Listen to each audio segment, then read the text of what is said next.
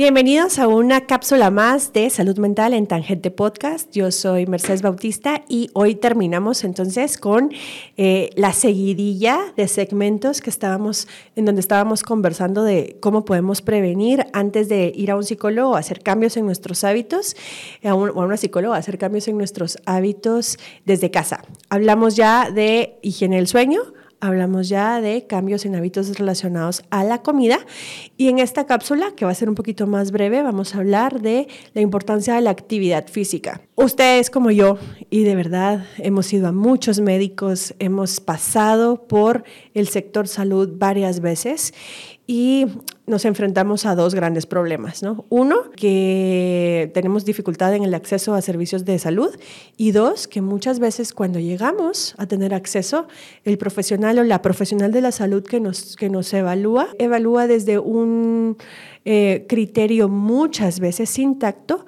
para hablar sobre nuestro peso o sobre nuestros hábitos de actividad física. ¿Por qué en la psicología también hablamos del tema, pero es hablarlo desde un enfoque diferente? Porque más allá de buscar un peso saludable o cumplir con un hegemón de belleza sobre lo que se espera de nuestro cuerpo, la actividad física salva vidas. La posibilidad de movernos hace que los neurotransmisores, los químicos dentro de nuestro cerebro, se activen y funcionen de una mejor manera y que nos ayuden a regular las emociones incómodas que podamos estar sintiendo o que nos ayuden a regular también eh, enfermedades mentales ya diagnosticadas como por ejemplo la depresión o la ansiedad. Caminar 20 minutos al día es un hábito del que poco se habla, pero que salva vidas. ¿Por qué es importante caminar? Porque nos ayuda a conectarnos con nuestra primera casa. Pasamos de vista muchas veces dónde habitamos. Nos enfocamos mucho en cómo está mi habitación, en cómo está mi casa, en cómo está mi carro y perdemos de vista nuestro primer lugar de habitación, que es nuestro cuerpo. Cuando me doy cuenta que yo no soy mi cuerpo, porque mi mente, porque mi espíritu, o para las personas que, que son religiosas, pues el espíritu o el alma no es el cuerpo. La esencia de la persona no es esta figura corporal en la que nos movemos. Es nada más eso, un vehículo.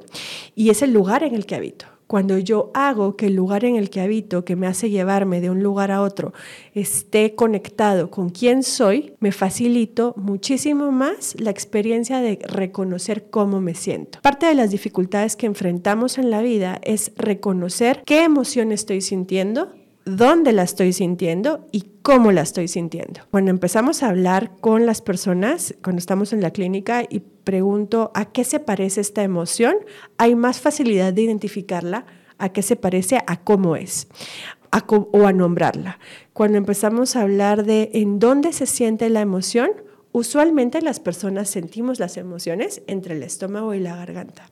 Y cuando empezamos a ubicar en dónde se repite una emoción, la próxima vez que mi cuerpo se sienta así, tiene más tengo más facilidades de reconocer el nombre de lo que me está pasando.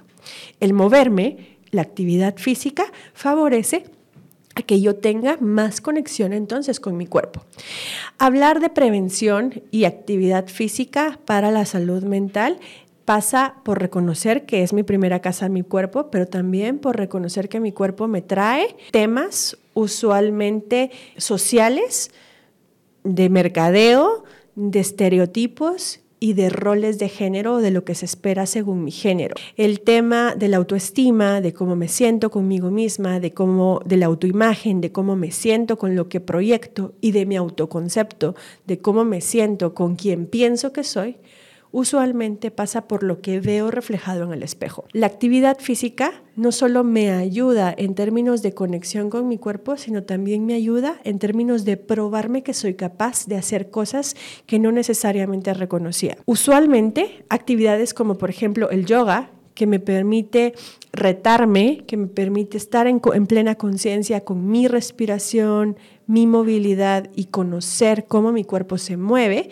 me ayuda a saber que soy capaz de alcanzar las metas que me proponga. Esto fortalece la autoestima, la autoimagen, el autoconcepto. Muchos de los factores de riesgo asociados a, las enfermedades mentales, como por ejemplo las enfermedades depresivas, como las depresiones crónicas, están relacionadas con hábitos de poco autocuidado Incluso las enfermedades relacionadas a la ansiedad también tienen que ver con falta de autocuidado, muchas veces. Y es ahí en donde los psicólogos, las psicólogas, favorecemos a que pongamos sobre la mesa la idea de los factores de protección. Uno de esos factores es el cuidado del cuerpo, no solo a través de la movilidad y la actividad física, sino también a través de actividades de reconectar con el cuerpo, como por ejemplo el bañarme, el lavarme los dientes, el dejar de comerme las uñas, el cuidar de no generar autolesiones porque dejo de arrancarme los pellejitos de los dedos, de la boca, de arrancarme costras de la cabeza, etcétera,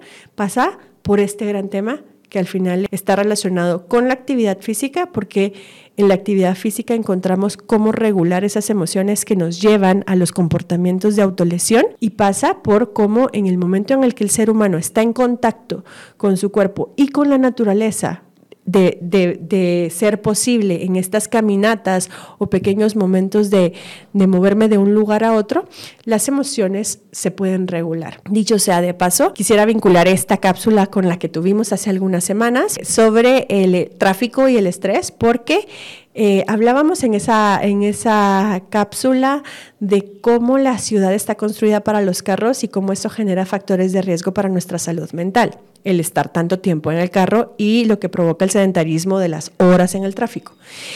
La, semana pasada leía un tuit de una compañera nutricionista a la que respeto mucho, donde usaba un término que a mí me pareció interesante y era la ciudad es obesogénica.